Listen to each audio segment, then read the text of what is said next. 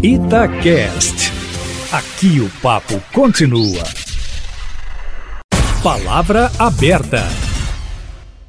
O presidente Jair Bolsonaro viveu muita pressão nos últimos 10 dias, principalmente por causa da situação da Covid-19 crise nas Forças Armadas e reforma ministerial. Em relação ao coronavírus, o Brasil ultrapassou a marca das 300 mil mortes. Na segunda-feira, ele trocou seis ministros de uma só vez. A polêmica maior foi na saída do ministro da Defesa e na demissão, ao mesmo tempo, dos comandantes do Exército, da Marinha e da Aeronáutica. A oposição chegou a falar de risco de golpe. Será que o presidente está conduzindo bem ou mal todas essas questões? E houve avanços em outros setores do país em pouco mais mais de dois anos de governo, como na economia e na área social, por exemplo? Para fazer uma avaliação do desempenho de Jair Bolsonaro, estamos recebendo agora no Palavra Aberta o deputado estadual Bruno Engler, do PRTB, aliado do presidente e integrante do mesmo partido do vice, Hamilton Mourão.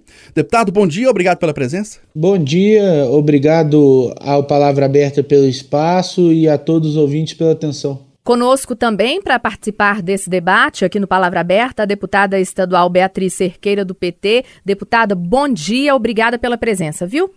Bom dia, Aline, bom dia, Eustáquio, bom dia, Bruno.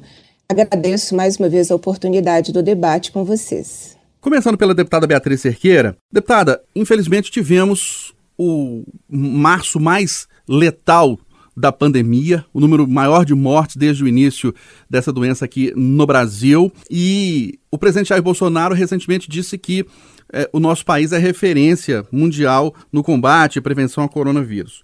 Inicialmente, analisando essa questão da doença, qual é a, a, o posicionamento da senhora? O governo federal conduziu bem ou, ou conduz bem o combate à pandemia ou não? Nós somos referência no que não fazer.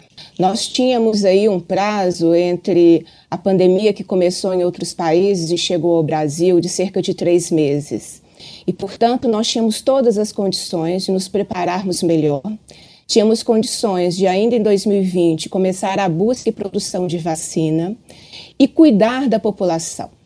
Ah, uma pesquisa feita pela USP, com mais de 3.040 normas do governo eh, Bolsonaro demonstrou que o governo atuou para boicotar o enfrentamento à pandemia. Então, os mais de 300 mil mortos que nós temos hoje, vítimas da Covid-19, o colapso no sistema de saúde, a falta de oxigênio, a crise econômica por esse abre e fecha que nós estamos há um ano. É responsabilidade do presidente. O presidente não combate a pandemia, o presidente ajuda na propagação do vírus. O que nós vivemos no Brasil é um genocídio gravíssimo. Em nenhum outro país do mundo, um presidente que faz o que o presidente aqui no Brasil faz continuaria é, no maior cargo do país. A situação é séria.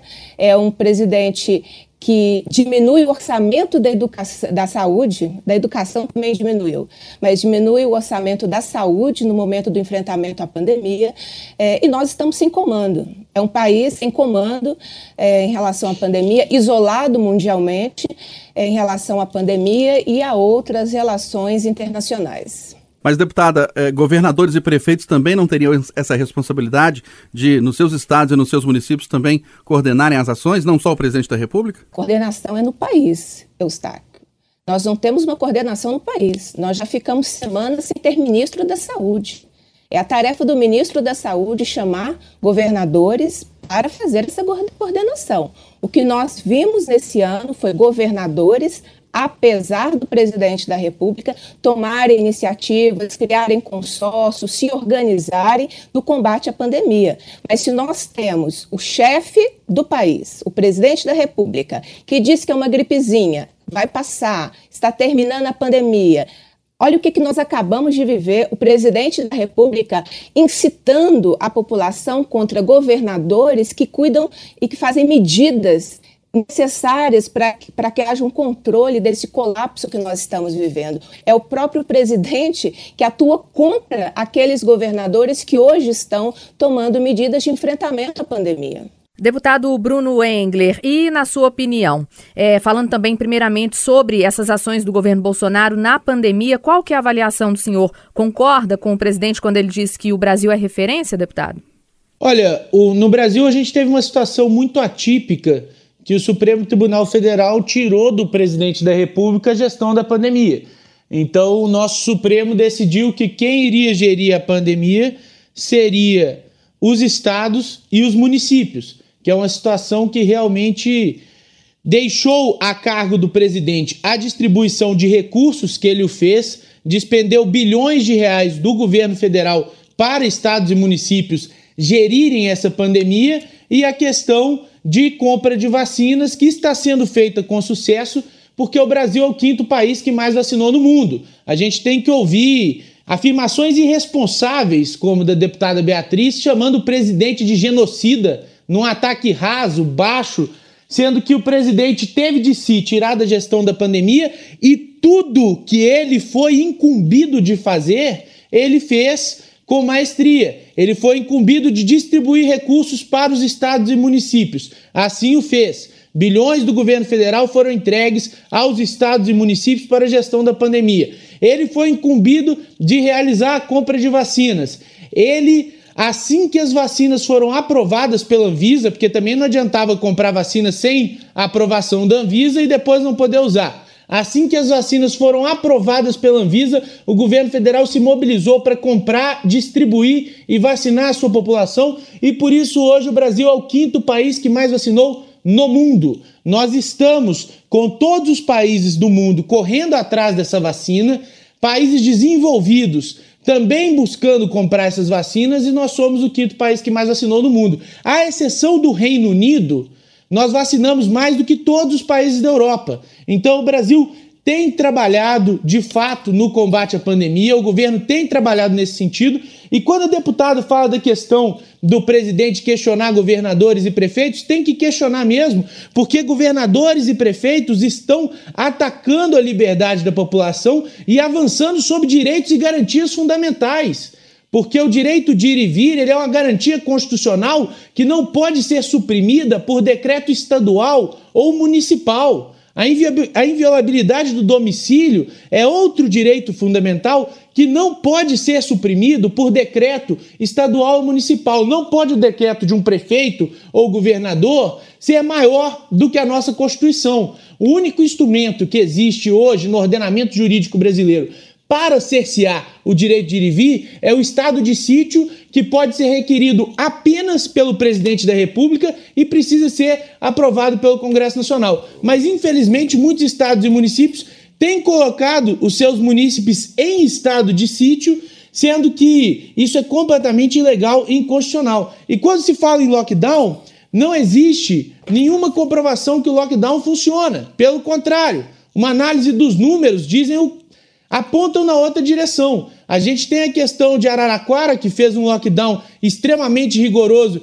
e teve um aumento no número de pacientes internados. A gente tem o exemplo por estado de São Paulo, que é o estado que mais fechou no Brasil e tem um número de mortes por milhão de habitantes muito pior que o nosso estado de Minas Gerais, que é um dos que menos fechou, só agora que o governador Romeu Zema entrou nessa onda de fechar. Então, a parte do governo federal, o governo federal fez. Infelizmente, alguns prefeitos e governadores têm falhado e muito nessa questão da pandemia. Ô deputado, mas o senhor não acha que a figura do presidente da República, como uma autoridade máxima do país, contribuiu para desestimular parte da população a tomar as medidas de prevenção, por exemplo, em relação ao uso de máscara? A gente viu o presidente muitas vezes não usando máscara, promovendo aglomeração, eh, não defendendo o distanciamento. Isso não é prejudicial para o incentivo à população, não? É, na verdade, o presidente ele apareceu muito sem máscara após ter contraído o vírus. É, ele começou a aparecer no início da pandemia, quando não se recomendava o uso de máscara apenas para quem já estava contaminado, ele aparecia sem, depois ele começou a usar máscara,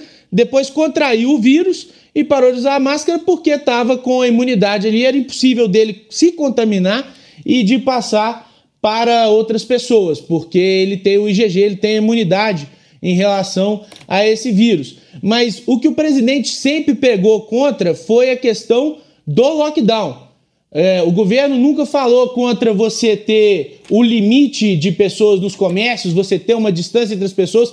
O que o presidente trabalha contra é o fechamento total do comércio, é o toque de recolher, é você impedir as pessoas de saírem de casa de maneira arbitrária. Ô, deputada Beatriz Cerqueira, nós tivemos aí uma semana muito turbulenta, principalmente porque houve a troca, né, de vários, várias autoridades militares aí do comando das Forças Armadas. Muitas pessoas afirmaram até que seria um golpe. Era hora de fazer essa troca, deputada? Bom, Aline, se você me permite, é hora de trocar o presidente da República. Nosso problema é o presidente.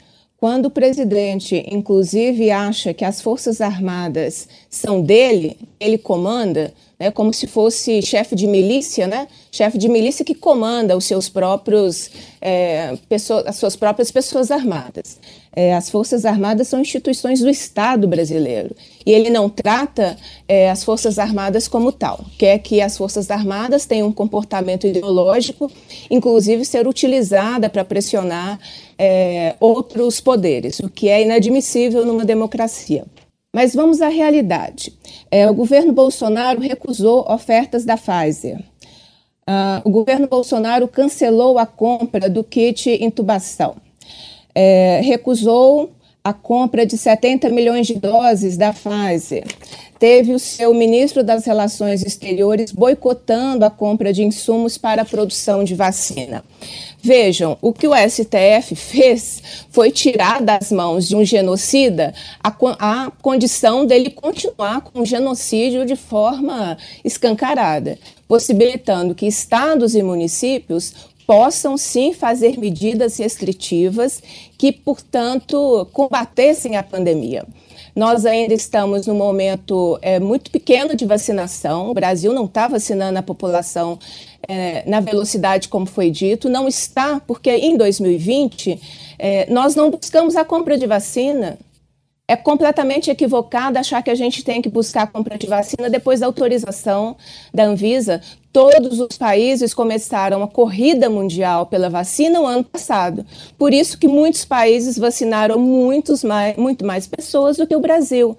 E por isso que nós estamos com uma pandemia completamente descontrolada. Pessoas ficam 20 horas esperando dentro de uma ambulância para um atendimento no pronto atendimento. É, vá, fila é, para vagas em UTI, a possibilidade de faltar insumos, a possibilidade de faltar é, oxigênio. Então, é importante. Ah, eu me lembrei de uma questão. Na verdade, o Bolsonaro começou a usar máscara depois que, a, que o Lula deu uma fantástica entrevista é, falando da importância das medidas de distanciamento, do uso de máscara e da busca por vacinas. Porque, desde o início, o governo Bolsonaro, de fato, boicotou o enfrentamento à pandemia. Por isso, nós temos mais de 300 mil mortos. Por isso, nós tivemos, nas últimas 24 horas, 417 mortos em Minas Gerais. E no dia anterior, 470 mortos em Minas Gerais. A situação é gravíssima, gente. Nós estamos falando como se seis aviões em Minas Gerais caíssem ao mesmo tempo e todos morressem. Então, o que está acontecendo é que uma crise sanitária que deveria ter uma união de esforços, inclusive internacional, se transformou numa guerra ideológica. Quer dizer, o governo ele gastou mais energia, mais dinheiro é, em, em um tratamento preventivo que não existe do que uma energia para trazer vacinas para o Brasil. Onde vocês viram na história da República você ter um presidente que incita a população contra governadores. Isso é gravíssimo, isso é criminoso. Os, os governadores que, por sua conta, estão tentando conter uma pandemia descontrolada nos seus estados e nos seus municípios. E quem está enfrentando a pandemia recebe do presidente da República é, essa incitação. É uma incitação ao ódio, é uma incitação à violência, são gatilhos de violência promovidos pelo presidente da República. Deputado Bruno Engler, senhor não avalia, a deputada falou agora a questão dos militares, senhor não avalia que o governo é, ter muitos integrantes do primeiro escalão é, da ala militar, né, são da, da, área militar, e agora essa troca de comando das Forças Armadas, troca do ministro da Defesa, a suspeita de que o, presidente queria usar politicamente as Forças Armadas, isso, a deputada Beatriz Cerqueira falou de, de, de temor, né? O presidente só não acha que está se cercando de militares para se proteger, não, e se proteger de outras instituições e de ataques a ele, por exemplo, ofensivas contra ele? Não, de maneira nenhuma. Eu acho cômico, né? O pessoal questiona o alto número de militares no governo, ninguém questionava o alto número de ladrões no governo do PT, de acusados e condenados por corrupção. Nesse governo a gente não tem corrupto nos ministérios, mas a gente tem muito militar. Mas é preciso responder à questão da deputada Beatriz, que vem aqui de maneira cínica falar de incitar o ódio, de jogar as pessoas contra os outros, quando faz uma afirmação irresponsável, caluniosa e criminosa, chamando o presidente Jair Bolsonaro de genocida. E, além do mais, distorce os fatos, com informações que são absolutamente mentirosas. Acabou de dizer que tem muitos países no mundo que vacinaram mais do que o Brasil. São quatro países no mundo que vacinaram mais do que o Brasil: Estados Unidos, China, Índia e Reino Unido. Acabou. Se isso são muitos países, então ótimo. É lamentável realmente a questão da politização da pandemia, mas isso não foi feito pelo presidente Jair Bolsonaro. É cômico que se critique o presidente por criticar os governadores, mas não se fale das cartinhas que os governadores fazem criticando o presidente, dos ataques sistemáticos que o senhor João Dória faz nas suas coletivas de imprensa quase cinematográficas, falando contra o presidente da República. E é muito interessante quando se fala de politização, a deputada trouxe a questão do tratamento precoce. O tratamento precoce, onde ele foi implementado, ele tem dado bons resultados com queda vertiginosa no número de internações e no número de óbitos. E, infelizmente, tem pessoas da esquerda, inclusive a própria deputada, que trabalham para que as pessoas não tenham direito a tomar esses remédios, que trabalham contra o acesso da população à medicação. Agora, dizem que o presidente Bolsonaro é negacionista, que ele não gosta de vacina, mas o Brasil é o quinto país que mais vacinou no mundo. Então, a nossa parte nós estamos fazendo, correndo atrás de vacina. O presidente Jair Bolsonaro, ela questionou aqui a gestão da saúde, a falta de estrutura. Essa gestão ficou por conta dos estados e municípios. Ele mandou os recursos para os estados e municípios equiparem as redes de saúde. Se isso não foi feito, não é na conta do presidente, é na conta de governadores e prefeitos. Mas nós nunca trabalhamos para impedir que ninguém tivesse acesso à vacina ou a remédio. Quem trabalha contra remédio para a população é PT, PSOL e a turma da esquerda. Ô, deputada Beatriz Cerqueira, na sua avaliação, o governo avançou em alguma área nesses dois anos de mandato aí de Bolsonaro? O que, que precisa ser mudado ainda? É, eu estava exatamente pensando sobre isso, Aline. Se nós temos alguma, algum fato relevante, alguma política pública relevante, algo que trouxesse benefício à população, é feito pelo governo Bolsonaro. Não tem nada, não é? É, quando candidato a presidente, o Bolsonaro foi muito sincero com todos nós. Ele disse: Eu vim para destruir. Ele está destruindo as universidades públicas, ele está destruindo a, a pesquisa, as instituições que trabalham com ciência, pesquisa, através da retirada de recursos públicos, de um orçamento cada vez menor. Ele está destruindo o Sistema Único de Saúde e o Plano Nacional de Imunização, quando incentiva compra privada de vacinas, que a vacina vai se tornar um mercado e não um direito da população. Ele destrói o direito da população de ter casa própria, quando ele acaba com programas populares de acesso à moradia. Ele destrói o emprego quando não faz políticas que fomentam a economia é, no nosso país. É, então ele é um governo da destruição e ele tem uma tática que ela é inteligente, né, interessantíssima.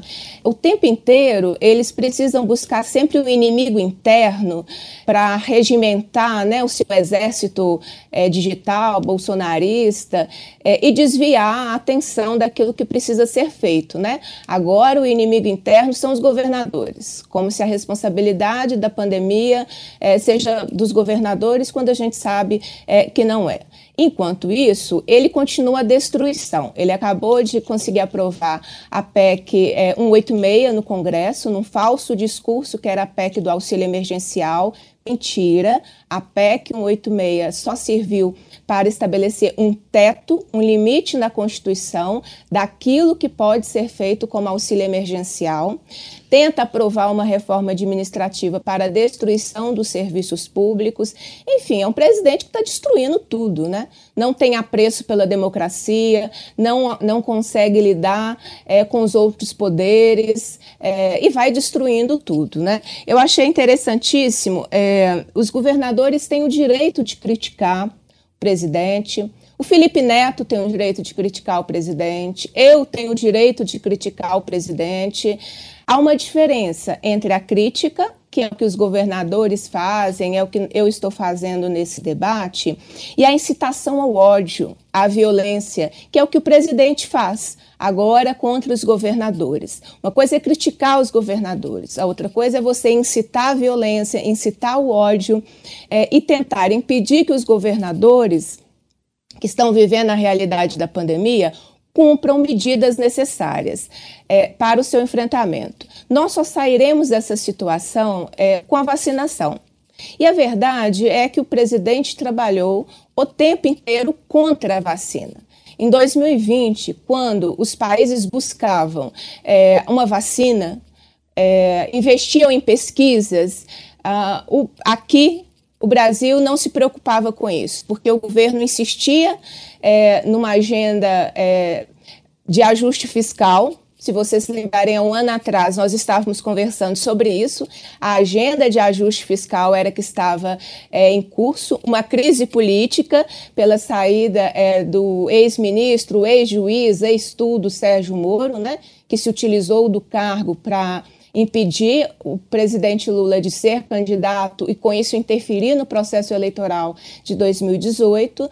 Então a gente vive, vivia uma crise política, uma crise econômica.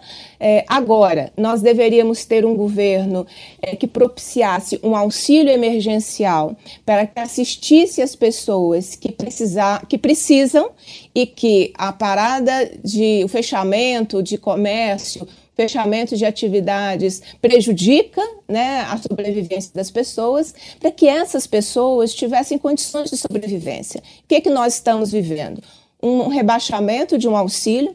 As pessoas estão há três meses sem receber o auxílio, a perspectiva é um recebimento de um auxílio insuficiente agora em abril. Aumentou o custo de vida, a gasolina aumenta toda semana, o, pre, o gás de cozinha se torna uh, um sonho e deixa de ser realidade em muitas casas que passam a usar lenha para cozinhar. Essa é a nossa realidade. Então, as pessoas que estão me escutando, não o deputado Bruno, né, ele tem as suas convicções e as defende com muito fervor, mas as pessoas que estão me escutando é fazer um balanço.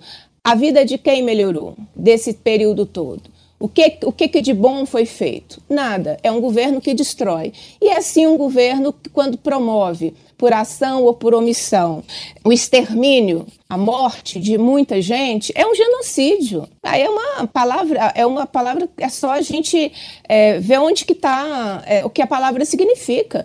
Nós tivemos 3.869 mortos em 24 horas. Isso é todo dia, gente. Isso é um genocídio e você não vê o presidente da República fazendo nada contra. Ao contrário, o tempo inteiro é, boicotando o enfrentamento à pandemia. Deputado Bruno Engler, até para a gente encerrar, é, na avaliação do senhor, o país avançou nesses dois anos e três meses de mandato de Jair Bolsonaro? Olha, o país ele vinha avançando. A gente teve um crescimento econômico em 2019 e a perspectiva era que 2020 a gente ia começar a ter um crescimento mais robusto, com a maioria dos economistas estimando ali entre 3% e 4% do crescimento do PIB, e veio essa pandemia que assolou o mundo inteiro. Mas, de novo, é cômico a deputada vir aqui falar em discurso de ódio, incitar o ódio, ao mesmo tempo que chama o presidente da República de forma irresponsável e criminosa de genocida. Ela vem aqui defender o direito de criticar a liberdade de expressão. Eu não me lembro da deputada questionando quando o deputado Daniel Silveira foi preso por criticar o STF. Críticas duras, mas tão duras quanto chamar o presidente da República de genocida. Foi preso, está preso até hoje em prisão domiciliar. Eu não vi a deputada Beatriz questionar quando o jornalista Oswaldo Eustáquio foi preso por fazer matérias que desagradavam o Supremo Tribunal Federal. Nessa hora, o direito à crítica ele não precisava ser resguardado. Nessa hora, vale a lei de segurança nacional mas na hora de criticar o presidente, aí a gente volta a lembrar de liberdade de expressão, aí a Lei de Segurança Nacional é um resquício do regime militar, não é algo que vale a pena ser usado. E é cômico, é muito cômico a deputada vir aqui falar que o presidente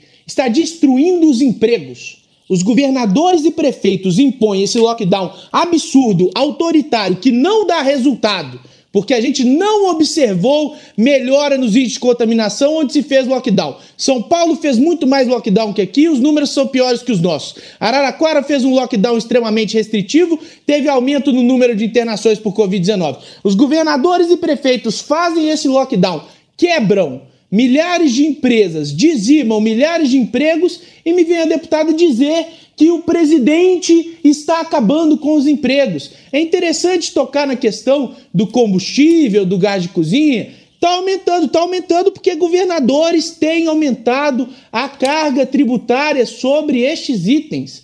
É curioso, o presidente Jair Bolsonaro, para combater o aumento do diesel e do gás de cozinha, o diesel que reflete em toda toda a cadeia inflacionária, porque é o que os caminhoneiros usam para fazer os fretes por todo o Brasil, ele decidiu zerar os impostos federais sobre diesel e gás de cozinha. Aí 18 governadores vieram na surdina e aumentaram o ICMS sobre esses mesmos produtos, ou seja, mantendo o preço.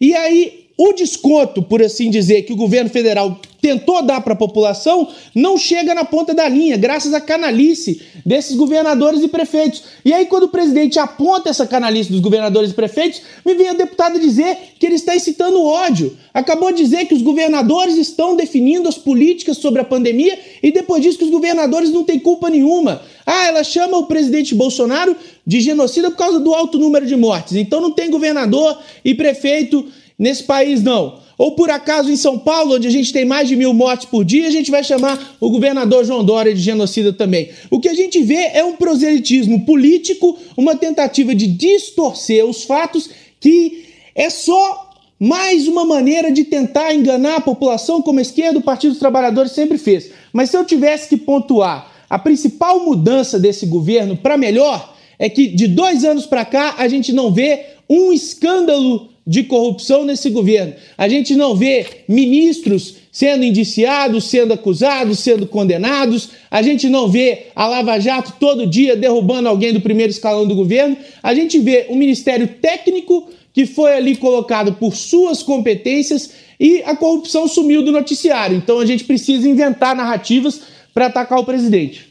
Nós debatemos no Palavra Aberta de hoje o governo Bolsonaro, principalmente em relação ao combate à pandemia de Covid-19. Falamos também sobre reforma ministerial e o que avançou ou não no país nesses dois anos e três meses de mandato. Recebemos aqui no Palavra Aberta o deputado estadual Bruno Engler, do PRTB. Deputado, obrigado pela sua participação, um ótimo dia. Olha, muito obrigado aqui pelo espaço, muito obrigado aos ouvintes pela atenção e eu parabenizo aqui o Palavra Aberta por dar espaço para um debate da deputada do PT, que é radicalmente contrária, em certos pontos até irresponsável nas suas críticas, mas tem a liberdade de fazê-lo, e agradeço a Beatriz por ter participado comigo, e também um deputado que defende o lado do governo, dá esse espaço para que os dois lados da moeda possam se manifestar, é fundamental. Infelizmente, muitos órgãos de imprensa não têm feito isso. Então, parabenizo o programa e agradeço os ouvintes pela atenção. Participou do nosso debate aqui no Palavra Aberta também a deputada estadual Beatriz Cerqueira, do PT. Deputada, muito obrigada pela presença e participação, viu? Eu que agradeço. Um abraço para você, Aline Eustáquio.